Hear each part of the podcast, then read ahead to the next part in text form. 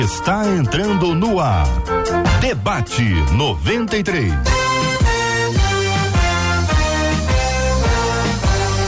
Realização 93 FM. Um oferecimento Pleno News. Notícias de verdade. Apresentação J.R. Vargas. Alô, meu irmão. Alô, minha irmã. Aqui fala J.R. Vargas, estamos de volta, minha gente, começando aqui mais uma super edição do nosso debate 93 de hoje, nessa sexta-feira, dia 7 de abril de 2023. Que a bênção do Senhor repouse sobre a sua vida, sua casa, sua família, sobre todos os seus, em nome de Jesus. Bom dia para os nossos queridos e amados debatedores. Pastor Luiz Saião está com a gente. Bom dia, Pastor Saião. Onde é que o senhor está? O senhor está em São Paulo? O senhor está em Israel? Em que parte do planeta está o senhor, Pastor Saião? Bom dia, JR. Muito prazer estar aqui. Estou diretamente de São Paulo, aqui em sintonia total com a 93 FM. Maravilha, meu querido, com a gente aqui nos estúdios da 93, no bairro Imperial de São Cristóvão, na linda Rio de Janeiro. Reverendo Evaldo Berangé, bom dia, bem-vindo, Reverendo Evaldo. Bom dia, JR, bom dia aos nossos eh, espectadores, tanto aqueles que estão assistindo pela internet como ouvindo pelo rádio. Que Deus abençoe a tua vida, que Deus abençoe o teu coração e que o dia de hoje seja esclarecedor para todos nós. Bom Amém. dia aos outros debatedores que estão conosco aqui. Pastor Valtair Afonso Miranda está aqui nos estúdios da 93. Bom dia, Pastor Valtair. Bom dia, JR. Bom dia aos queridos debatedores e a todos que estão nos ouvindo nesta hora. Que Deus nos dê uma bela manhã de debate. Pastor Douglas do Carmo também está conosco no debate 93 de hoje. Bom dia, Pastor Douglas. Bom dia, JR. Bom dia a toda a família 93. Bom dia, meus amigos, queridos debatedores. Estou aqui hoje ao lado das minhas referências na área da teologia brasileira. Alegria muito grande, vai ser uma conversa muito, muito, muito especial, José. Maravilha, meu irmão. Mesa apresentada, minha gente, pastor Luiz Saião, reverendo Evaldo Beranger, pastor Valtair Afonso Miranda, pastor Douglas do Carmo. Todo mundo aqui com a gente no debate 93 e você nos acompanha nas plataformas mais diversas. Estamos agora no YouTube 93 FM Gospel, 93 FM Gospel, transmitindo o nosso debate 93 de hoje em 93 FM Gospel no canal do do YouTube da 93 FM. Tem Facebook? Também estamos ali na página do Facebook da 93, transmitindo aqui agora, Rádio 93.3 FM, Rádio 93.3 FM. No YouTube e no Facebook tem sala de conversa, tem sala de pergunta, tem sala de comentários. Fique muito à vontade para interagir com a gente no programa de hoje. Também estamos transmitindo aqui pelo site rádio93.com.br rádio93.com.br. O programa de hoje, daqui a pouquinho às 19, vai se transformar num podcast. Estará disponível para você no Spotify, no Deezer e em, em, muitas outras plataformas. Você nos acompanha também pelo aplicativo app da 93 FM, o rádio em 93,3 e claro, você fala com a gente pelo nosso WhatsApp, que é o 21 96803 8319 21 96 803 8319 e você vai falar com a Marcela Bastos. Bom dia. Bom dia, J.R. Vargas, aos nossos queridos debatedores. É bom demais tê-los conosco como é bom demais também, JR, a gente perceber a alegria e a expectativa dos nossos ouvintes a respeito do debate de hoje. A Nilceia no Facebook disse, ó, eu já tô ligadinha esperando o debate 93. Foi a primeira a chegar no Facebook. Lá no YouTube, a Gabriele disse assim: "Bom dia, eu tô aproveitando o feriado para assistir ao debate 93 que eu amo". E no WhatsApp a Dayana, que é de Itaboraí, disse: Ó, já tô ligada para mais um estudo e vou dizer, hein, parei tudo para ficar ouvindo e aprendendo com o debate 93. Que coisa boa, que juntos, palavra é. abençoada, né, Marcela? Agora, esta canção, esta canção, por gentileza, esta canção que toca aqui na 93 FM, coloca o pastor Saião inteiro na tela. Saião inteiro na tela aqui da 93, no canal do YouTube, no Facebook. Consegue ou não? Daqui a pouquinho. É. Hoje, parabéns para o nosso aniversariante JP, que completa hoje mais um ano de vida. Já nasceu pronta essa criança. Sensacional. Pastor Saião, estamos colocando essa trilha, obviamente, porque ela nos lembra a doce e maravilhosa terra de Israel essa caravana da 93 do Egito à Terra Prometida, que nós vamos receber com muita alegria essa caravana que vai ser conduzida pela Bruna Carla, pelo Roberto Vidal e pelo senhor, meu querido pastor Saião. Essa caravana, fala da caravana, pastor Saião. Shalom, shalom. JR, toda a galera 93 na caravana, muito especial. Aliás, essa a gente está lembrando aqui da Páscoa, né, da libertação do Egito, chegada à Terra Prometida. A nossa caravana de outubro vai ser exatamente esse eh, contexto que a gente vai passar pelo Cairo, pelo deserto do Sinai, vamos ali ver o Mar Vermelho. Eu vou pedir que o pessoal que tenha muita fé se controle lá, porque vai que abre de novo, né? Então a gente vai entrar ali pelo sul de Israel e vai ter essa oportunidade especial. Então vocês têm na tela já aí o telefone para entrar em contato, uma caravana especial que vai acontecer em outubro, de 8 a 19. O pessoal não pode perder esta oportunidade aqui. Biblos Viagens, Saião e 93 FM, Bruna Carla, nessa sintonia especial na viagem a Israel com muita adoração, muito aprendizado e muito ensino bíblico para a vida de todos nós. Shalom, shalom. O telefone, gente, é 11 11 DDD 11 aí 99608 3335. Salve esse número, guarda aí com você. 11 99608 3335. Quem está acompanhando a nossa transmissão no YouTube, no Face, no site, tem o QR Code na tela. É só fazer a leitura do QR Code na tela. Você também vai estar conectado para ter mais informações e buscar essa viagem maravilhosa. 50, é, 11 996083335, tá bom? Bruna Carla, Luiz Saião e Roberto Vidal do Egito, a terra prometida, mais uma grande atração da 93 FM.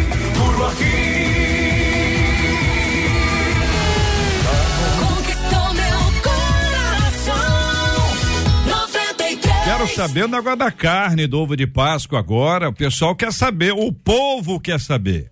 Então vamos, vamos, vamos por parte. Daqui a pouquinho não vão responder sobre a questão do chocolate. Convém, não convém, pecado, não é pecado, tá na Bíblia, não tá na Bíblia, negócio da carne. Tem gente que nesse tempo agora não come carne vermelha. Por que não come? Não comer um sinal de respeito?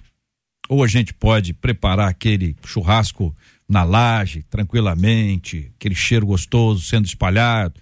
Pode parecer uma provocação, é adequado, não é adequado? O que, que você acha? Qual a sua opinião sobre esse assunto? Bom, qual o significado da Páscoa e quais são as suas lições? Qual a origem da Páscoa? Jesus celebrou a Páscoa, o que podemos aprender hoje com a Páscoa? Tem uma linha muito clara aqui, mas eu queria iniciar para dar aos nossos ouvintes o entendimento a linha do tempo, né?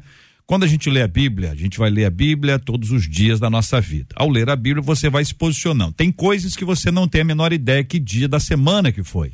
Outras coisas vão nos ajudar, que você já sabe mais ou menos o primeiro dia, que dia que aconteceu, e você volta para poder organizar. Então, na linha do tempo, à luz da palavra de Deus, o que que aconteceu hoje, amanhã, domingo e o que que aconteceu ontem? Vamos começar por ontem. Quem é que quer nos ajudar com esta primeira palavra? Vamos lá. Eu começo. Ou não, eu Pastor começo, Douglas. Eu começo. Bom, ontem, quinta-feira, eu tive a oportunidade de ministrar numa igreja e a temática e a proposta era de, de, outra natureza, mas eu embarquei ali na, naquele momento a importância de se trazer a reflexão e a memória à noite de quinta-feira, a noite em que Jesus celebra a última Páscoa ali com seus discípulos e seria a sua última noite de vida, não é? É, e curioso, né, porque a, a, pergunta que nos chega é se Jesus celebrou a Páscoa, né? Se Jesus celebrou a Páscoa. Nos evangelhos sinóticos, nós podemos considerar que sim, sim, Jesus celebra a Páscoa ali com seus discípulos. No entanto, no Evangelho de João, que dá uma atenção maior para esse tema da Páscoa e do Cordeiro, Jesus celebra aquela a refeição com seus discípulos, mas curioso que no capítulo de número 13, a partir do versículo 2 e 3, é, de um versículo para o outro, JR, hum. só diz o texto assim: acabada a ceia, né? acabada a ceia. Uhum. Como se naquele momento ali Jesus estivesse sendo uma representação ali da própria refeição, uhum. né? então, da própria refeição. Então eu acho que isso merece ser pontuado de maneira inicial, mesmo levando em consideração que na tradição cristã se comemora a Páscoa no domingo, mas como você pontuou e pontuou muito uhum. bem, eu acho que ela é um combo de informações. Então se precisa então, de fato. Ontem, ontem à noite, é, quinta-feira. Quinta-feira. Vamos botar assim para facilitar. Quinta-feira foi a última Páscoa e a primeira ceia. É o momento em que Jesus está reunido com seus discípulos e que Paulo vai chamar em Coríntios e a noite em que ele foi traído. É isso, pastor Voltaí, reverendo Evaldo? Uhum. É, okay? eu, eu, eu ah, acho que, que a, linha do tempo é muito uhum. bem colocada. Eu apenas começaria a linha do tempo no início da semana, uhum. porque eu creio que esse início da semana é ele, ele é tratado no Evangelho de João uhum. esses, é, esses sete dias, né? Uhum. Desde a sua entrada triunfal até a sua morte e ressurreição, são oito capítulos de João, uhum. que um, um, livro que tem 20 capítulos, ele dedica uh, uma grande parte a esta semana, porque é uma semana certo. literalmente crucial. É. Crucial é que tem onde a cruz está, né? Uhum. Então é a semana crucial da vida de Jesus. Uhum.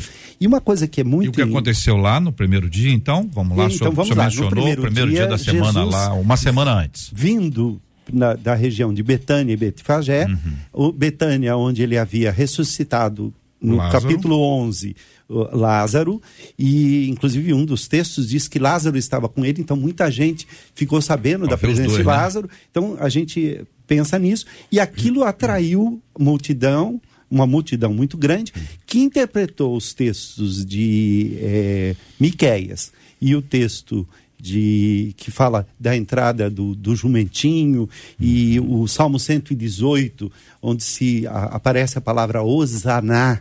A gente fala Osana, né? É. Mas em hebraico é Osaná, que é ó Senhor, salva-nos. E que diz assim, pegar, enfeitar com, com ramos e tal, tá lá no Salmo 118. Estes textos que faziam parte da expectativa messiânica são lembrados naquele momento um texto diz que foram os discípulos que começaram, outros dizem que foi, foi a multidão, há um outro texto que diz que as crianças faziam isso. Então você tem ali um quadro mais geral desse primeiro dia da entrada triunfal de Jesus, que é conhecida por causa da tradição católica romana uhum. Como o Domingo de Ramos. Uhum. Né? Nós chamamos isso de Domingo de Ramos, e várias igrejas por, pelo menos as igrejas que eu tenho pastoreado, a gente no domingo anterior ao domingo da Páscoa, a gente relembra isso uhum. para instrução da igreja. Principalmente Perfeito. as crianças gostam muito de participar então, e no tal. No domingo anterior, quer dizer, hoje é sexta-feira. Então ontem, quinta-feira, foi Isso. a ceia. No domingo anterior, só para a gente retomar aqui a linha de, de raciocínio, o domingo anterior é o que nós chamamos de domingo de Ramos. Domingo de Ramos. É o domingo em que Cristo entra em Jerusalém. Exatamente. Sobre um jumentinho. Sobre um jumentinho. Lázaro está com ele, que também é, é. é um motivo de muita gente estar ali e há uma declaração, né? Exato. Osana ou Osaná nas maiores alturas. Isso. É isso. Uhum. Pastor Valtaíra na sequência, pastor uhum. Sa Saião acrescentando de domingo a quinta-feira. Daqui a pouco a gente vai para sexta-feira. Perfeitamente. Na segunda-feira, Jesus, ele é ungido acontece uhum. a bela cena da unção de Jesus. Jesus é ungido durante uma, uma, uma, refeição, ele está em refeição com algumas pessoas, algumas pessoas aliadas, algumas pessoas também de oposição, está todo mundo olhando Jesus, todo mundo vigiando Jesus, porque aquela semana é uma semana é, muito curiosa, né? É, Jesus tinha ciência de que ele iria sofrer naquela semana. Ele tinha ciência de que ele iria descer na direção do sacrifício e da morte, mas ainda assim, ele não, não fica distante, ele faz esta caminhada, esta caminhada para encerrar o ministério dele. Então, tudo que acontece nessa semana tem sim um caráter pedagógico, um caráter enigmático, um caráter de pregação hum. enorme. E esta cena é um destes elementos, que é a cena em que Jesus é ungido. Isso na segunda-feira, JR. Na uhum. segunda-feira, Jesus é ungido. É ungido, alguns dizem por Maria, ah, aquela que ele expulsou demônios, outros dizem que é, é, a Maria, irmã de Lázaro, mas ele foi ungido nesta cena, na cena da segunda-feira. Segunda-feira é o dia em que Jesus foi ungido. Saião. Olha, JR, ah, de fato, a gente, olhando para os evangelhos, tenta aqui organizar essa semana, né? Depois do domingo, é importante ver que Jesus está do lado oriental, leste da cidade, e ele está no Monte das Oliveiras, parte mais elevada. Então ele desce, atravessa o Vale do Cedron e entra uh, pela porta oriental e ali é aclamado nesse Roxianá, né, salva-nos por favor.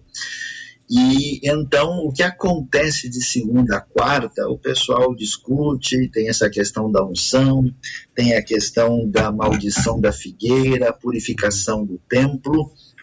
E o que fica claro é de fato o jantar, né, a ceia, uh, que curiosamente não aparece ali na comemoração que se dá do outro lado da cidade, onde, onde em Jerusalém é o, o lugar do Monte Sião, uh, quando é o lugar, inclusive, que é o bairro mais, vamos dizer, chique de Jerusalém, né? onde moravam os sacerdotes, os romanos. Jesus vai ali para o cenáculo e é preparada aquela uh, cerimônia, lembrança, comemoração do Pêssar, né, juntamente com seus discípulos, e a cerimônia está toda organizada com a ausência do cordeiro, até porque o cordeiro está presente de uma maneira diferenciada lá. Então é muito extraordinário assim olhar o tempo e o espaço e os detalhes com ênfase teológica que cada um dos evangelistas nos apresenta. Muito bem. Aí chegamos finalmente ao dia de hoje, sexta-feira. E a pergunta que eu faço a vocês é: o que que aconteceu na sexta-feira? Sexta-feira é o dia da crucificação. Sexta-feira é o dia em que Jesus ele é julgado inicialmente é, pelos judeus, pelos líderes dos judeus. É um julgamento equivocado, é um julgamento ímpio e injusto, porque ele é ah, provocado por falsas acusações, eles inventam acusações, eles torcem as palavras de Jesus. Os evangelhos fazem questão de esclarecer isso e para o leitor fica muito claro que o, o julgamento é dirigido. Os judeus não têm condições de aplicarem a pena da morte, porque eles não são nesse momento um Estado soberano, eles estão sob a tutela dos romanos. Então, o que eles podem fazer é entregar Jesus aos romanos. Só que para entregar Jesus aos romanos, eles precisam encontrar uma acusação política contra Jesus. E a acusação política levantada contra Jesus é que Jesus incitava o povo, declarando-se rei dos judeus. E este é, ato de Jesus, politicamente, é, tem como condenação a pena de morte. Então, ele é levado para os romanos, na pessoa de Pôncio Pilatos. Ele, diante de Pôncio Pilatos, ele é acusado pelos judeus de incitar o povo, de incitar o povo à rebelião contra Roma, assumindo o título de rei dos judeus. E diante desse título, rei dos judeus, ele é condenado à morte. Uhum. Evidentemente, nós conhecemos pela narrativa dos evangelhos que o Pilatos percebeu que ele era inocente, que era uma artimanha, que era uma estratégia, que era uma questão interna dos judeus, que era uma controvérsia religiosa que ele não deveria entrar, mas ah, em função de outras questões ligadas aí à, à opinião do povo contra Pilatos, o medo de Pilatos de provocar um motim e, consequentemente, ser penalizado por Roma, ele cede à pressão do povo, povo instigado pelos líderes e pelos sacerdotes e condena Jesus à morte. Jesus, então, é crucificado. Quer acrescentar algo? Eu, eu, a gente sempre tem que lembrar, e a gente tem uma pessoa que conhece muito bem Israel, né, que é o Luiz Saião, e conhece muito bem, aliás, todos aqui estudam, são estudiosos do assunto. Mas a gente tem que lembrar que para a mentalidade do Antigo Testamento e mentalidade judaica, a sexta-feira começa na noite anterior. Às seis horas da quinta-feira é começa a sexta-feira, que é o dia da preparação, é o Parasev. Naquele dia, normalmente às três horas da tarde, o cordeiro pascal era imolado para eh, servir eh, de referência para que a, o, os outros eh, todos pudessem comemorar a Páscoa. A Páscoa ela podia ser comemorada em casa, como no caso da sua instituição lá em, em Êxodo, que cada um comemorou na sua própria casa, cada um simbolizou o cordeiro passando o sangue na porta, que é a origem hebraica, a origem judaica desta festa que acabou passando uhum. para o calendário cristão. Então, quando a gente fala em Páscoa, a gente tem que lembrar que até Jesus você tem uma única cerimônia comemorada pelos judeus em todo o mundo que lembravam a libertação do Egito, lembrava a libertação do Egito. Essa cerimônia era cheia de simbolismo próprio Jesus vai dizer naquela noite em que ele lavou os pés aos discípulos, e aí nós dizemos que é na noite de quinta-feira, mas já é sexta. Uhum.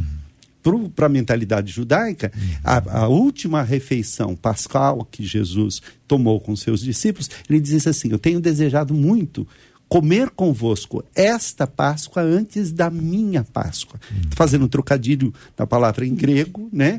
Que vai dizer que Páscoa é sofrimento. Então, antes do meu sofrimento, algumas Bíblias traduzem desse jeito, mas o que ele disse, o texto grego diz é: eu tenho ansiado muito comer convosco esta Páscoa antes da minha uhum. Páscoa. Então ele está falando aqui de duas maneiras diferentes de ver a Páscoa. Uhum. Jesus é o Cordeiro, ele mesmo se oferece, ele é o sacerdote e ao mesmo tempo a oferta, e ele é sacrificado exatamente no horário em que o cordeiro deveria ser sacrificado, que era ao cair da tarde uhum. daquele que estava se preparando para o sábado. Naquele cair da tarde, aquela noite era a noite em que se comemorou a primeira Páscoa, porque no dia seguinte eles estavam libertos. E já começaram o, a nova semana no Antigo Testamento com a saída do povo do Egito uhum. e a passagem pelo Mar Vermelho.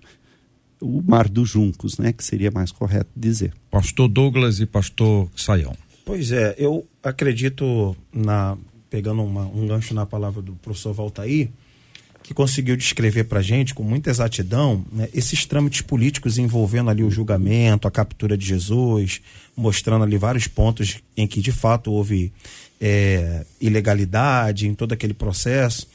Em contrapartida, a gente consegue observar especificamente no Evangelho de João uma percepção de Jesus e uma perfeição do mesmo em, em mostrar alguns elementos que são ditos pelo, pelo, pelo autor dessa importância de Jesus ter sobre o seu controle esse momento, né? É, lógico que não foi isso que o professor Voltaí diz, para que não fique evidente para nós ou para os nossos ouvintes que foi uma fatalidade ou que foi uma brutalidade. Então a gente consegue entender em todo momento Jesus sempre falando: ainda não é chegada a minha hora. Em vários textos nos evangelhos não conseguiram capturar Jesus porque ainda não era chegada a minha hora. Aí chega no momento da celebração da Páscoa, ele diz: agora é chegada a minha hora. Então a gente consegue observar que por detrás de toda essa cena, é, essa injustiça, essa brutalidade, esse contexto envolvendo os sacerdotes e Pilatos, estava ali também por detrás um Cristo que estava é, perfeitamente ciente de tudo aquilo que lhe iria acontecer. E o Evangelho de João deixa claro isso para gente. Ou seja, como se fosse uma imolação vertical. O pai sacrificando seu filho para a salvação da humanidade. Pastor Saião. Então, acho que é muito importante reforçar aí, as palavras foram muito valiosas e proveitosas, reforçar que a Páscoa ela essa celebração da libertação do Egito.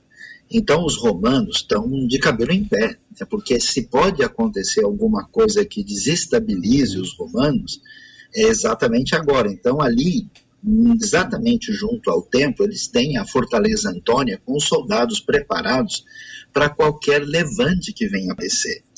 E ainda que muitas vezes a gente fale né, da condenação de Jesus e fale dos judeus, na verdade, Jesus é judeu, os discípulos são judeus, o que você tem é a liderança religiosa. Jesus vai, inclusive, morrer pela lei romana, porque você tem uma estrutura corrompida no templo que está em sintonia aí com essa vamos dizer, ligação problemática que até o, o ambiente de Qumran revela bastante, dos líderes religiosos com os romanos para garantir o seu lugar. Então, Jesus, como um líder muito reconhecido pela multidão judaica em muitos lugares, ele é uma ameaça. Então, a gente entende esse cenário. E é interessante que a Páscoa, lá no início, ela é uma celebração de vida porque o povo sobrevive, vence as trevas do Egito, né? A nona praga do Egito é trevas, depois a morte dos primogênitos. Então, a Páscoa que surge com Jesus, ela amplia essa vitória da vida sobre a morte de maneira magistral, para que todos estejam submetidos ao maior evento da história humana, que é a ressurreição de nosso Senhor, o Messias. Muito bem. Chegamos então, gente, é o seguinte: a, a, a, a, intenção é da gente é, criar essa linha do tempo para ajudar o nosso ouvinte a, a, a, assimilar o que dia é hoje, o que está acontecendo. Que isso vocês sabem, essa vi, vivência cria uma conexão com os temas e com os episódios. Então nós chegamos ao sábado. Então estamos aqui entre a sexta-feira, ela para eles iniciando na quinta à noite, para nós iniciando na sexta-feira, chegamos ao sábado. E aí? Sábado é um dia muito curioso, JR, demais. Porque, apesar de a gente olhar para ele e pensar, sábado não aconteceu nada, sábado tem, tem um, um, um ócio, né? Um ócio é, espiritual, uh, uma espera. Mas a tradição da igreja, ela se preocupou bastante com o que aconteceu no sábado. E ela se pergunta muito sobre o que aconteceu no sábado. E nós não temos muitos elementos bíblicos para falar dos, dos eventos do sábado, a não ser aqueles que aparecem a passar nos evangelhos. Né? O sábado é o sábado da espera, o sábado é o dia do descanso, o sábado é o dia em que os discípulos estão escondidos sem saber o que fazer. Lembrando que é, no momento da morte, cada um deles fugiu para um canto, né? O Pedro, o Pedro nega Jesus e escapa. Uh, depois ele é encontrado lá em torno do Mar da Galileia com medo, ele voltou a pregar, ele desistiu do que ele veio fazer lá em Jerusalém. Os demais discípulos, cada um vão para um canto, o Judas se, se enforca. Então nós temos aqui um, um, período, um período curioso. A tradição da igreja tentou encontrar eventos neste, neste sábado. E aí surgiu aí a, a ideia de que Jesus no sábado desceu às prisões, desceu aos infernos. E aí tem uma longa tradição medieval sobre o que Jesus fez no sábado. Tem um apócrifo que eu traduzi recentemente, JR, para a língua portuguesa, que descreve as atividades de Jesus no sábado. Ele foi visitar os infernos e libertar lá as pessoas. Na verdade, ele não foi libertar as pessoas nesse apócrifo que eu traduzi, apócrifo chamado Apocalipse de Paulo. Ele não foi, não. Ele foi lá para poder dar descanso em um dia da semana para aqueles que estavam lá. E esse apócrifo tem uma cena em que Jesus está descendo lá e aí vai e dá um dia de descanso para aqueles que estão lá. É um apócrifo, é uma, evidentemente, é uma elucubração da igreja, porque não há nenhuma evidência bíblica de ação de Jesus no sábado, mas eu destaco aqui apenas a... Só, só para poder ajudar. É, o, o, Apócrifo, então, é um livro não inspirado, Exato. não está dentro do cano, não. não está dentro da nossa Bíblia. Não, então, não, é não. É um não, livro não. interessante que foi É um escrito... livro que a gente estuda para a história da igreja. Hum. Quando a gente quer saber o que os crentes pensavam sobre isso no século IV, esse livro ajuda, porque uhum. esse livro em especial que eu citei aqui agora, JR, uhum. é do século IV. Uhum. Ele foi produzido um pouquinho depois do Concílio de Nicéia, 340, 350, alguns falam em 380. Então, o que, que os crentes pensavam no século IV sobre certo. este sábado, JR? Uhum. Eles falavam que Jesus tinha ido lá no inferno para fazer alguma coisa com os condenados. Uhum. Mas isso não tem base bíblica, não tem evidência bíblica, está no campo da história da igreja, do pensamento é. cristão. Hum. É, e aproveitando né, ah. essa palavra sobre essa suposta ida de Jesus ao inferno, isso talvez tenha tido origem ali na época do credo apostólico, porque o credo apostólico diz que ele desceu ao Hades, a original, a mansão dos mortos. E aí há várias interpretações desse Hades, porque Hades é uma palavra hum. multi é, polissêmica. Ela para alguns vai significar inferno, para outras vai significar simplesmente o fato de ter morrido. E aí talvez surja essa especulação do que, que significa essa descida e tal. Na verdade, o que se diz, e é claro, claramente bíblico, e aí é bíblico, é que Jesus morreu e ressuscitou ao terceiro dia.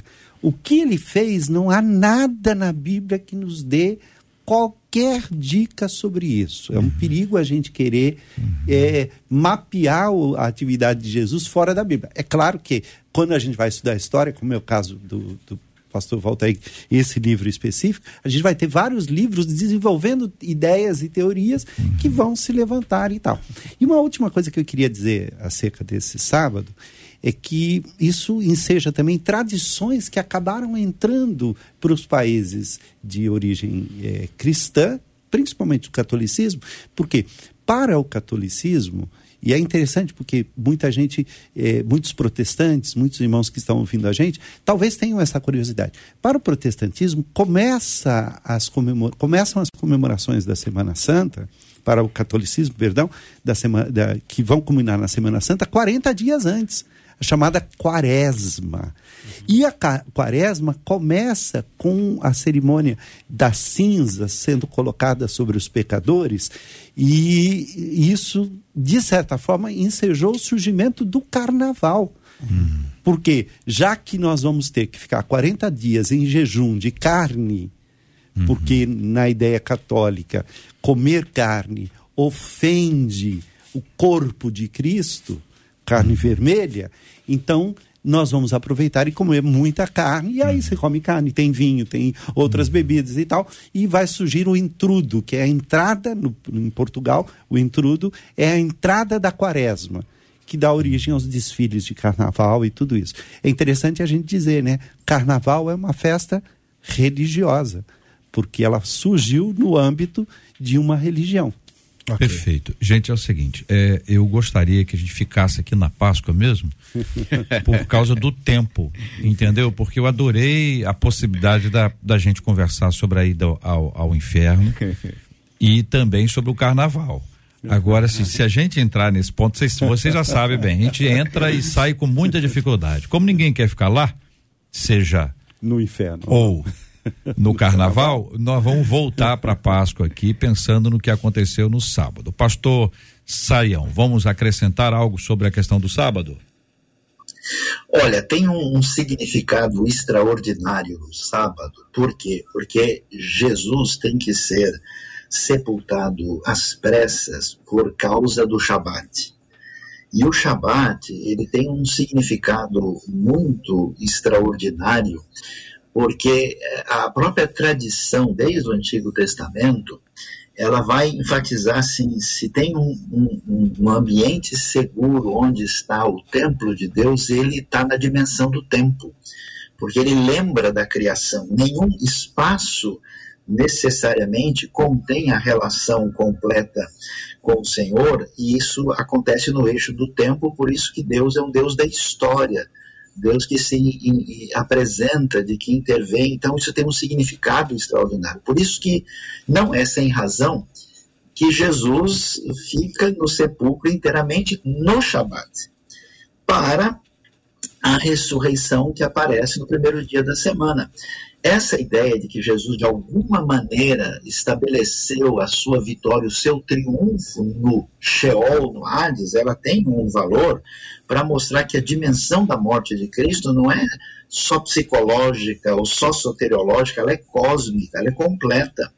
Mas o interessante, então, é que o sábado vai dar as mãos para o domingo, de modo que o domingo vai ser o momento da nova criação porque ele é, vamos dizer assim, é, tem essa. O, o sábado lembra a criação, celebra a criação, e o domingo celebra a nova criação. Então a gente vê a conexão teológica na composição disso, que é absolutamente extraordinária. Pastor Douglas. Muito bem. É, JR, estou rindo aqui com a fala do professor Valtaí e do reverendo Evaldo. É, corretamente pontuando, né, que sobre o, o, chamado sábado de aleluia, né, muito é pregado que Jesus uhum. foi lá, a mansão dos mortos e pregou para os espíritos em prisão e tudo mais. Uhum. E, e, e, os dois aqui, cavaleiros, disseram que isso de fato não tem na Bíblia Sagrada. Só que isso, isso é um grande problema, porque é muito pregado isso, uhum. sabe? Há muita efusão, inclusive, quando se escuta a respeito disso. Uhum. E na minha tradição, a denominação Assembleia de Deus, na tradição pentecostal, muito é dito né, a respeito disso. E aí eu, eu descobri, né, fazendo meus estudos pessoais, que de onde vem essa tradição, que também ela é apócrifa de um evangelho chamado Evangelho de Nicodemos, ou uhum. Atos de Pilatos, né? Atos de Pilatos, o Evangelho de Nicodemos, em que é dito lá que, que Jesus, no sábado de Aleluia, pregou lá para os espíritos em prisão. Já sabendo que essa tradição é uma tradição externa, portanto não é bíblica, extra-bíblica, mas se tem um texto que é mal interpretado, então aí carece de uma, de uma verificação exegética para poder dar uma resposta. Ou seja, é, biblicamente falando, se tem uma base, agora é necessário que se estude para poder uhum. verificar o resultado, que seria aquele texto lá de 1 Pedro 3, 19. 18, 19, é. 18 e 19. Ele foi e pregou os espíritos em prisão. Uhum. Então, diz o texto que ele morreu e pregou aos espíritos em prisão. Então, biblicamente falando, houve pregação, e biblicamente falando, ele pregou para espíritos em prisão. Uhum. Agora, que tipo de pregação foi essa uhum. e quem são esses espíritos aprisionados? E que dia foi? E que dia foi? Também não e tem. E que dia foi? Não tem. Então, a partir disso. É, e depois que ele foi vivificado é que ele pregou. É. Mas a pessoa que lê o texto de maneira muito rápida, uhum. sem fazer a verificação exegética do, do, texto, acaba legitimando aí essa teoria do sábado de aleluia. Então é uhum. é importante que a gente aproveite esse momento aqui uhum. para dizer, de fato, nenhum momento biblicamente possível falar que Jesus pregou no inferno. Esteve lá ou pregou para os mortos do Antigo Testamento, ou pregou uma mensagem de vitória para os, para os condenados antes da, da, da encarnação de Cristo. Isso não é bíblico. Então é importante que a gente deixe o alerta aqui para que os leitores verifiquem adequadamente bem o texto de 1 Pedro, capítulo 3, porque diz que a pregação aconteceu depois de vivificado. Então, portanto, houve uma pregação na ascensão né? Então, na ascensão é que houve uma pregação. E na ascensão houve a pregação para os espíritos em prisão numa região celestial, que seria então a vitória sobre a morte. Eu quero convidar os nossos ouvintes a se prepararem. Nós vamos fazer um debate exclusivo sobre a questão, sobre esse ponto que está aí. Estou dando a segunda vez. Hein? Sobre o Pedro. Agora vocês vão, vocês vão escolher aí para onde vocês vão. Mas é, é, eu acho que esse é um aspecto muito interessante. A gente precisa de tempo para ter é maior profundidade sobre o assunto, para ler aqui as possibilidades todas. Hum uhum. as influências que a gente tem ao longo do tempo. Você sabe que cultura é assim. É. A gente aprende, daqui a pouco a gente acha que é verdade. Ainda que seja uma hipótese, uma uhum. conjectura. Alguém teve um sonho e disse isso. Mas não é hoje que o pessoal bate no, no, no Judas? É. É hoje, né? O é sábado. chamado o, o, dia de malhar o Judas. Malhar o Judas. Né? Aí eu Porque pin, ia... penduro o Judas, um, um, uma, uma, um boneco no poste, tem gente que coloca um rosto. É que não tem nada a ver com Judas. É, Arruma um, sendo, elege um Judas. É, acaba sendo um momento de vingança é. pública contra pública. alguém Muito que bem. aparentemente está caindo na, na, na hum. vamos dizer assim, no ódio do povo. Perfeito. Marcela Bastos, nós, a última etapa minha aqui nessa linha do tempo, tô só na linha do tempo, hein, Brasil? É a questão que envolve o domingo, o primeiro dia da semana. É onde a coisa vai acontecer, o negócio vai explodir. E aí eu quero, antes de entrar nesse último ponto, perguntar a você as perguntas dos nossos ouvintes. O que, é que você pode compartilhar conosco? Bom, antes de você entrar nesse último ponto, os nossos ouvintes estão perguntando até sobre. Estão querendo dar um passeio lá no Egito. Perguntando se o modelo iniciado no Egito, nos nossos ouvintes diz, para mim, a Páscoa é o modelo iniciado no Egito, encerrado em Jesus, e a celebração dessa Páscoa, na opinião desse ouvinte, diz, é a partir daí e só através da ceia. Para, e aí ele pergunta: eu estou certo? Para os cristãos. Para os cristãos. Muito bem. Pastor Saião, o senhor pode responder este ouvinte especificamente? Então, é muito interessante a gente descobrir é, que a nossa ceia ela só pode ser entendida à luz da Páscoa. Agora, a Páscoa judaica, o Pesach, é, ele tem uma peculiaridade que diz respeito à realidade hebraica e judaica. Então, há muitas festas no Antigo Testamento que, até do ponto de vista cultural, fica estranho uma pessoa que não faz parte dessa tradição celebrar porque não tem pertinência. Né? É como o sujeito na China comemorando o 7 de setembro no Brasil, um negócio muito diferente. Então, claro que não a comunidade judaica não só deve, como vai celebrar, vamos dizer, a, a festa, o jantar mais antigo uh, ininterrupto da história humana. Agora, é claro que essa Páscoa ela se amplia na dimensão de Jesus e nós, devemos celebrar a Páscoa porque a ressurreição deve ser celebrada, então não há nada errado agora no domingo e nós nos reunimos como igreja, lembrarmos da ressurreição e devemos celebrar a ceia conforme a, aquilo que o Senhor Jesus nos orientou. Agora, os cristãos devem celebrar uh, o Pêssar no sentido religioso, não.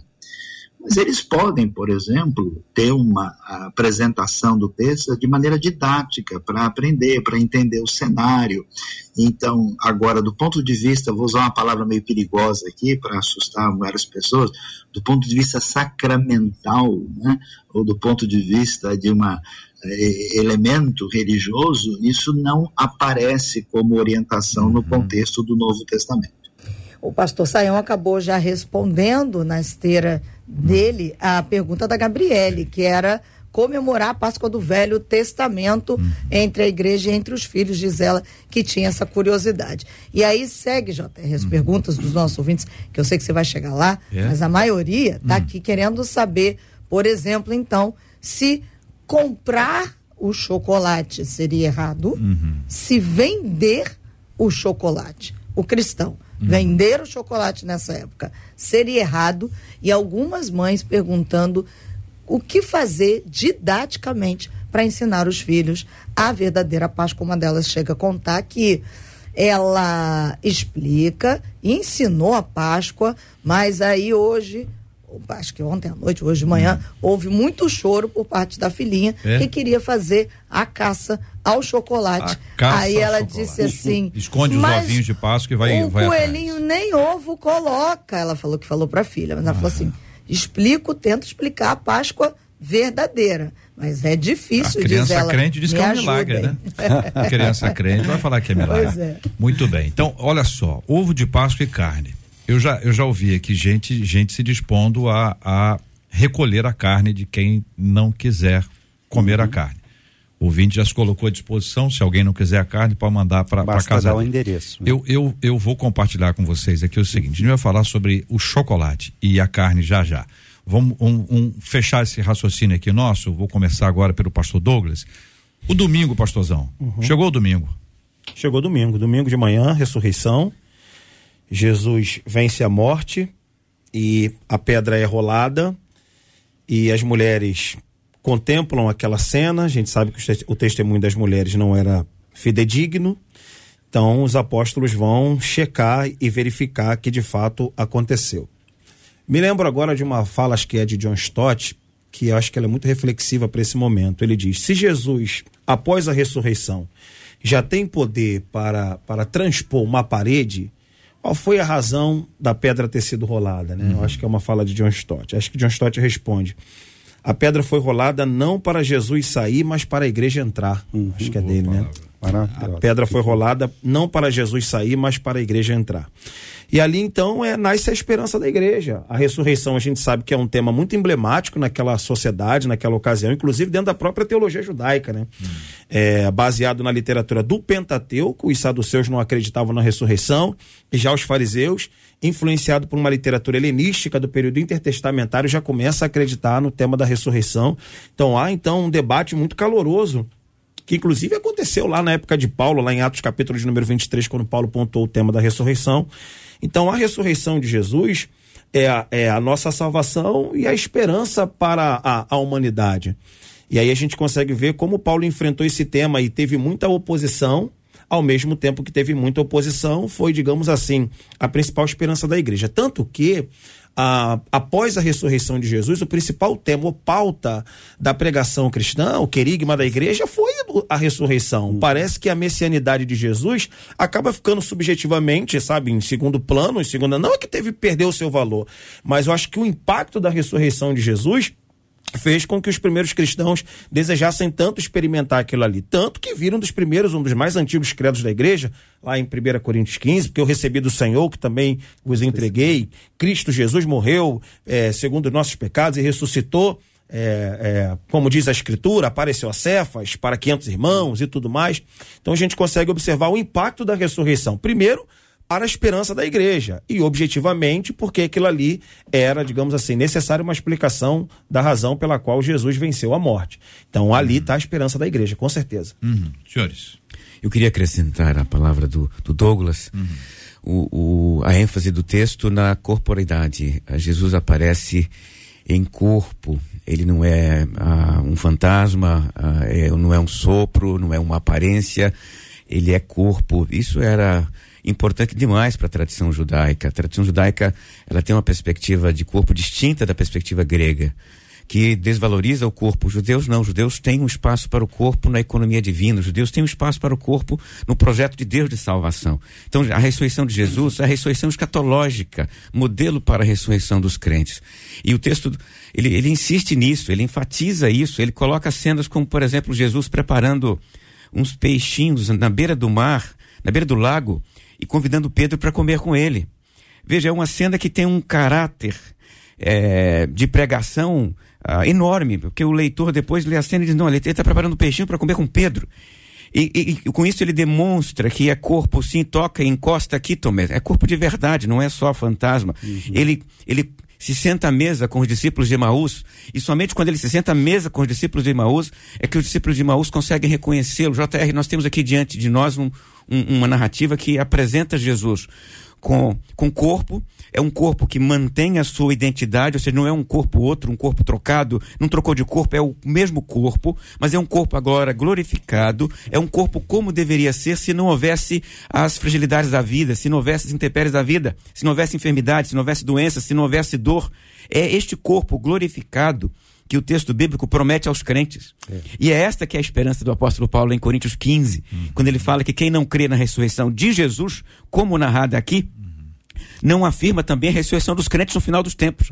E se, se nós não afirmarmos a ressurreição dos crentes no final dos tempos, a nossa fé em Jesus é vã. Hum. Evaldo, é, eu acho que todas essas ênfases são necessárias e extraordinárias. E eu vou colocar meu, meu, minha ênfase no fato de que o primeiro dia da semana ele é marcado pela última comemoração de Cristo, da Páscoa.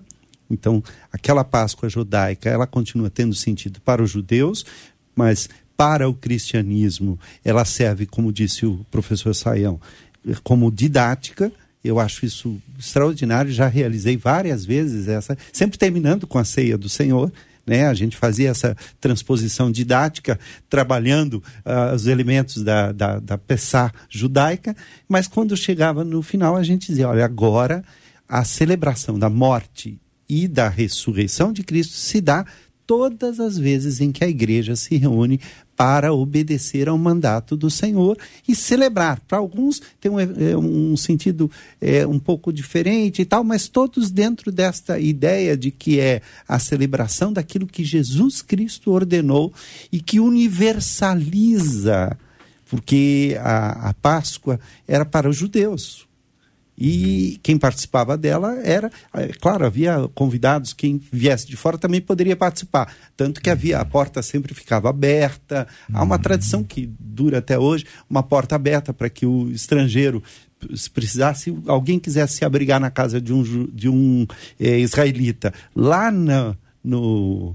na, na origem da Páscoa, no Egito, se, se um egípcio entrasse ali, ele estava protegido porque ele estava debaixo do sangue do cordeiro, e embora ele não fosse da mesma, eh, não tivesse a circuncisão.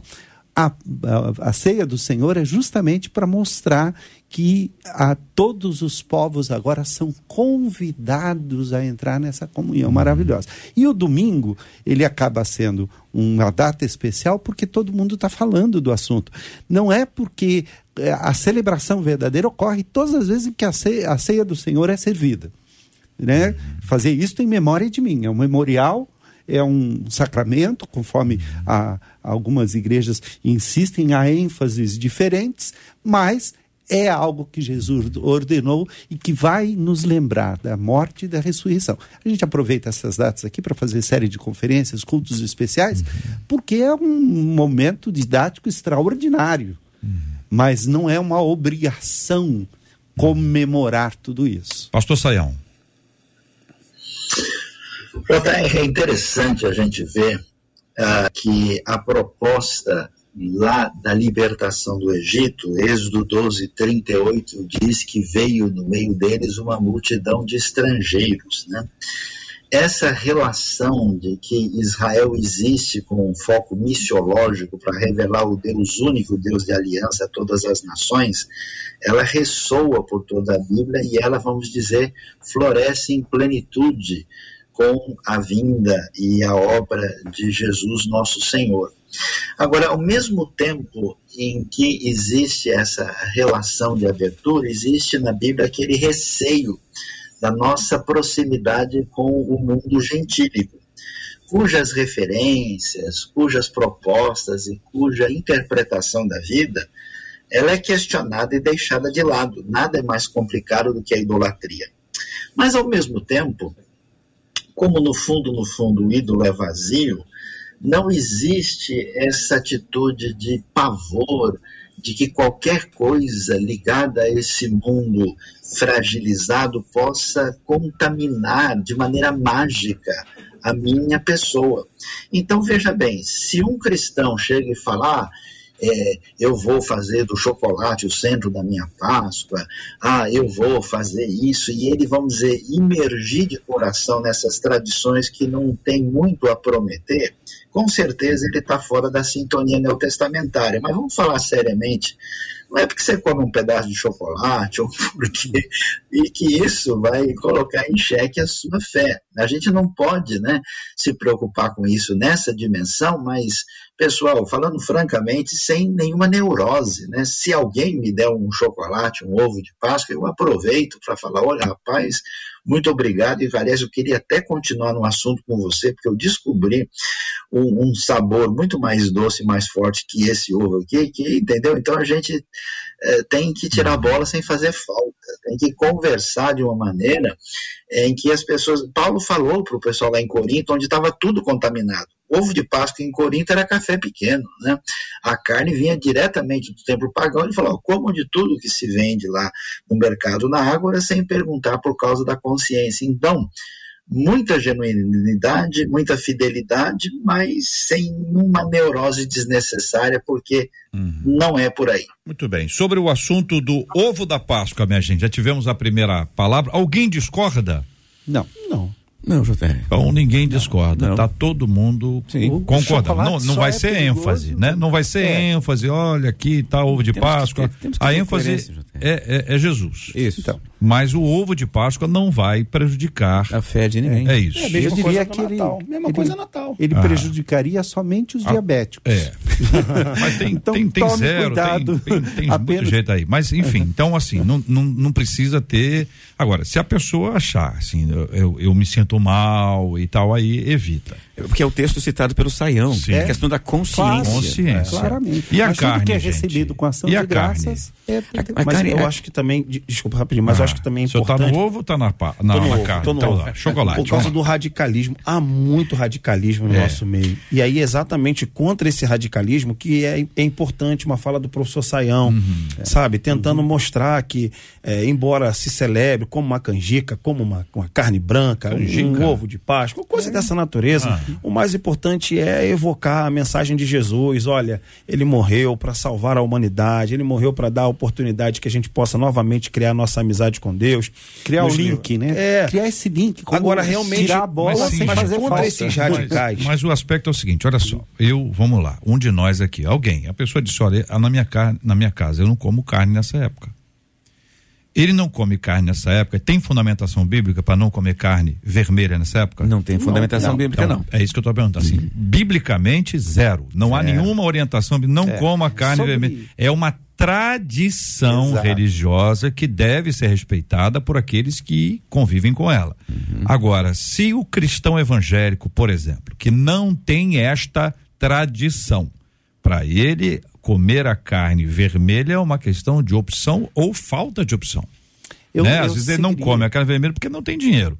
Eu... Ou ele come a carne vermelha por uma opção. É isso, é, gente. É isso. Eu, eu seguiria uma, um ensinamento que eu recebi do meu pai. Eu lembro que nós éramos pequenos e a gente é, queria, às vezes, é, comer carne. Ele disse: não, não tem problema, come carne, não há nenhum erro nisso. E ele explicava para a gente a origem e tudo isso. Mas quando uma pessoa fazia um churrasco na sexta-feira chamada santa, ah. meu pai dizia: olha, isso não é prudente. Uhum. Por quê? Porque nós estamos criando um empecilho para pessoas que acreditam nisso. Nós precisamos uhum. respeitá-los, não precisamos seguir os costumes e as tradições, uhum. mas é uma maneira da gente abrir uma porta para a evangelização. Evitar um confronto. Evitar um mas confronto. Mas só na sexta? Não, Ou no período inteiro? Não, eu diria que qualquer situação em que uma outra não, tradição sim, mas, traz. Então, pensando aqui, é, pensando na, na Páscoa. Estão aqui, estão na Páscoa. É, nem os que têm essa tradição. Se, mas é só na sexta? Não observam mais. Acho que o cuidado essa, deveria ser maior. 40 na 40 dias. Aham. Hoje só se observa a, a, tradição de comer peixe, comer bacalhau, alguma Aham. coisa assim no, na sexta-feira. Mesmo entre os católicos, no sábado, onde a quaresma eram 40 Aham. dias de abstenção de carne, eram 40 dias de abstenção, nem isso se comemora hum, mais. É verdade. Muito bem. Então, uhum. o que eu estou ouvindo aqui, vejam, ouçam e vejam se é isso mesmo, não há nenhuma direção bíblica uhum. que nos impeça de comer a carne vermelha durante este período. período o fato de, de decidir não comer, além da questão de gosto e de finanças, é só uma questão de respeito aos que respeito. pensam diferente. É uma estratégia de, de aproximação com os vizinhos, certo. com aqueles que não têm a mesma fé que nós. Certo. Aí, mas isso não. Sim, sim, Saião. Sim, Saião. E o sagrado não é a carne. Ah. O sagrado não é a carne, o sagrado é a pessoa que Deus ama. Exato. Muito e por mas, é- amor a essa é... pessoa, a ah. gente fica numa relação em que a gente evita um conflito desnecessário. Ah. Perfeito. Então, JR, essa, essa prudência uhum. que o nosso reverendo Evaldo está tá, tá trazendo, ela é bíblica, uhum. dentro do mesmo uhum. texto pontuado uhum. pelo, pelo pastor Luiz Saião.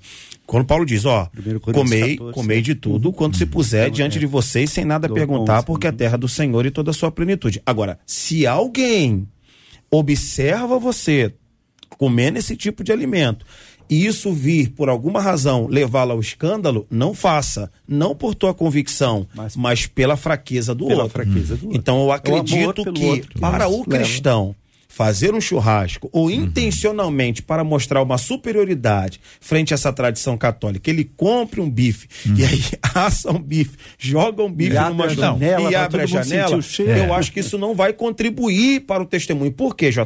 Porque Entendi. todas as pessoas uhum. que não são cristãs, são pagãs, gentílicas de modo geral, elas de certa maneira se sentem tocadas pela religião católico-romana uhum. a refletir sobre esse dia. Aí uhum. vai o evangélico que muitas vezes tem essa atenção por não respeitar a tradição católica uhum. e isso eu consideraria uma afronta. Então, é, você agora o senhor, pastor Douglas, que é uma pessoa atualizada, sensível. São 11 horas e 57 minutos no horário de Brasília. A chapa já estava quente. A carne já havia sido descongelada. A pessoa agora diz assim: e agora? Eu como a carne ou não como a carne? Almoço é meio-dia. Ela come a carne, mas fecha a janela? é, né? Se for para comer a carne, fecha a janela. Fecha a janela. Muito bem. E não posta foto. Muito bem, muito bem. Marcela Bastos, e aí?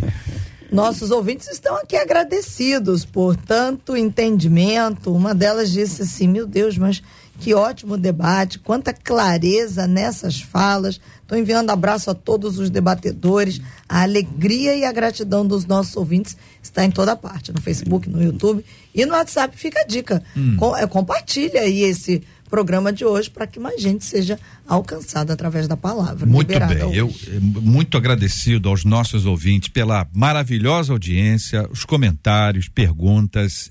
É muito legal isso acontecer num dia como o de hoje, a gente poder tratar sobre um tema é, livremente, como a gente tratou aqui, observando as diferenças denominacionais, diferenças teológicas com respeito, mas observando que nós estamos unidos na maior parte das questões e a gente pôde criar aqui uma linha do tempo respondendo algumas colocações dos nossos maravilhosos ouvintes. Aliás, um outro ouvinte, ele diz o seguinte: constantemente eu tenho meu sono muito perturbado, sabe, gente?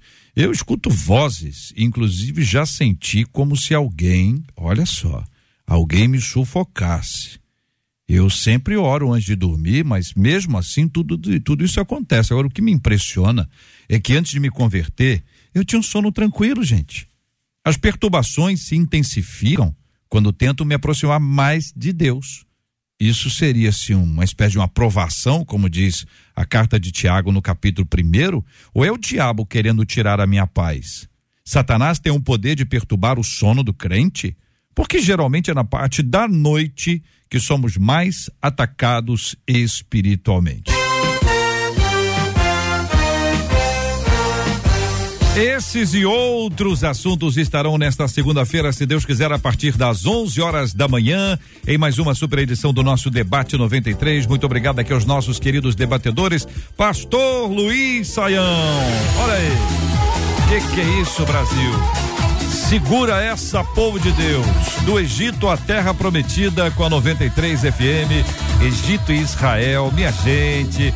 Com o pastor Luiz Saião, com Bruna Carla e o nosso querido Roberto Vidal. Essa caravana do Egito à Terra Prometida com a 93 FM Pastor Saião, a cada dia que eu ouço o senhor e que eu ouço essa música, eu fico imaginando o seguinte: a alegria, né? Estar em Israel para o povo de Deus é uma alegria, é a viagem de uma vida. Para muita gente, é aquela viagem que a pessoa diz: olha, eu estou me reservando, estou me preparando, estou me organizando para uma viagem que é a viagem da minha vida. Cristãos de vários lugares do país têm feito essa, essa, essa viagem, que não é uma viagem turística, né? Ela acaba sendo de alguma forma, mas ela sob, sobretudo uma viagem de crescimento, de desenvolvimento espiritual, de conhecer a terra, de ouvir as histórias, de ter aprofundamento bíblico.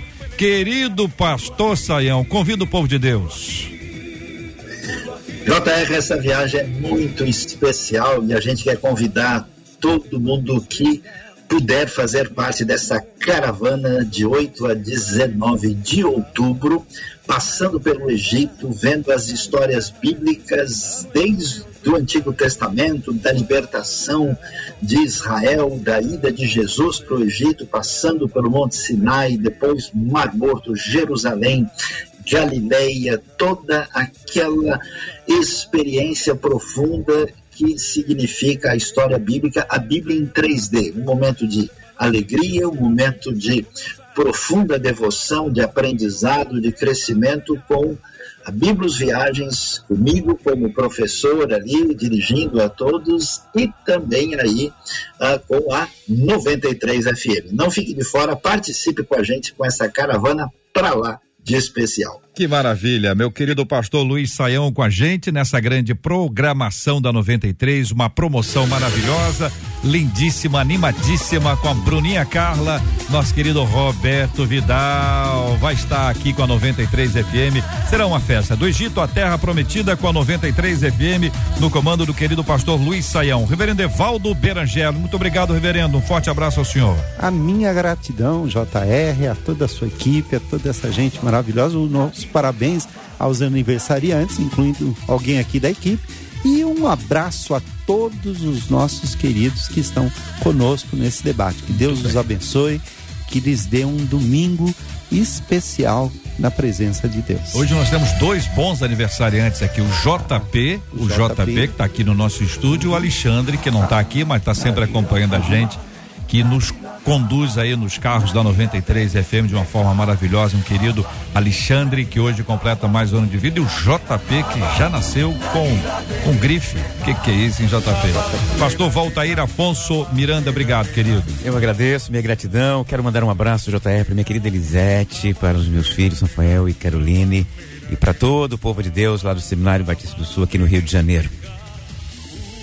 Muito obrigado aqui, o querido pastor Douglas do Carmo. Pastor, um forte abraço ao senhor. Obrigado, JR. Obrigado, Marcela Bastos, toda a equipe da Rádio 93 pela oportunidade. Também quero deixar um abraço para minha esposa Patrícia, meus filhotes Estevão, Noemi. Um abraço para toda a minha família, meu amigo Robson, que veio hoje aqui me acompanhar. Deus te abençoe, Robson e a vocês, debatedores, uma benção, uma oportunidade de ouro estar aqui assentado nessa mesa com vocês. Deus abençoe. Muito obrigado, os queridos e amados debatedores, a toda a nossa equipe, a Marcela Bastos, Luciana Vasconcelos, Adriele Duarte, JP Fernandes, Luiz Augusto Português, todo mundo aqui ligado no debate 93. Muito obrigado por essa audiência. JP aparece aqui na tela aqui só para o povo de Deus poder te ver aqui, para poder te reconhecer. Maravilha. JP será alvo da nossa oração. Gratidão a Deus pela sua vida. Nós vamos orar juntos aqui, pedindo ao pastor Douglas que seja aquele que vai interceder aqui junto conosco, pedindo a graça de Deus sobre o JP, a bênção de Deus sobre o Alexandre, a bênção de Deus sobre esse povo de Deus que nos acompanha, sobre o tema que nós conversamos hoje. Que lindo nós nos lembrarmos do Cordeiro de Deus que tira o pecado do mundo. Que lindo nós nos lembrarmos que Jesus se sacrificou. Que diferente do que acontecia no Antigo Testamento, onde havia a oferta, o sacerdote e o altar, ele é o sacerdote, a oferta e o altar. Ele se entregou por uma razão simples: amor. Por quem? Por nós. Para nos salvar, para nos resgatar, para nos reconciliar com o Pai, conosco mesmo, uns com os outros. Que privilégio nosso celebrar a ressurreição de Jesus. Pastor Douglas também, por gentileza, querido, ore pela cura dos enfermos e consola os corações enlutados. Pai, nós choramos pelo Alexandre e pelo JP neste momento, com louvores e gratidão ao Senhor, porque o Senhor concede a eles mais um ano de vida. E pedimos diante disso que o Senhor dê saúde, prosperidade, paz, alegria, amizade contigo, toda sorte de bênçãos possa estar sobre ele, sobre a sua casa, sobre sua família. Obrigado também, Senhor, porque numa manhã tão especial como essa, nós temos a oportunidade de falar para centenas de pessoas, para milhares de pessoas, levando a importância da consciência de memorar a morte expiatória do nosso Senhor Jesus Cristo, favorecendo a salvação a todos nós. Obrigado por amor, por paixão, por decisão. O Senhor escolheu se humanizar, se encarnar, sentir a nossa dor e morrer por nós. Ó oh, Deus, que o teu sacrifício se estenda, Senhor, a toda a humanidade e que a humanidade tão rapidamente reconheça o teu amor, reconheça esse ato tão sublime no qual nós não merecíamos, mas a tua graça e o teu favor nos atraiu e hoje nos dá a oportunidade de ser chamados de filhos de Deus. Obrigado. Senhor, nós não podemos esquecer de tantas pessoas que agora, Senhor, talvez não tenham uma refeição para fazer no momento como esse que estão acamadas, que estão nos presídios, que estão nos hospitais, desenganados muitas vezes. A morte de Jesus também, Senhor, é útil nessa situação para levar conforto, para levar consolo, para levar esperança, para levar a fé, Senhor, de que é possível haver uma reviravolta sobre uma situação como essa. Então eu te peço, Deus amado, Deus Altíssimo, cura o enfermo, abençoa aquele que agora não tem nenhum provento, Senhor. Senhor, abra uma porta de emprego para quem precisa, para que possa, de certa maneira, sair de uma situação desesperadora na qual pode se encontrar. Aquele que está, Senhor, preso, aquele que está enfermo, possa ser socorrido pelo teu doce Espírito Santo que não está preso a tempo, espaço e circunstância. O Senhor é Deus de perto, o Senhor é Deus de longe. Te oramos assim, em nome de Jesus. Amém. Que Deus te abençoe.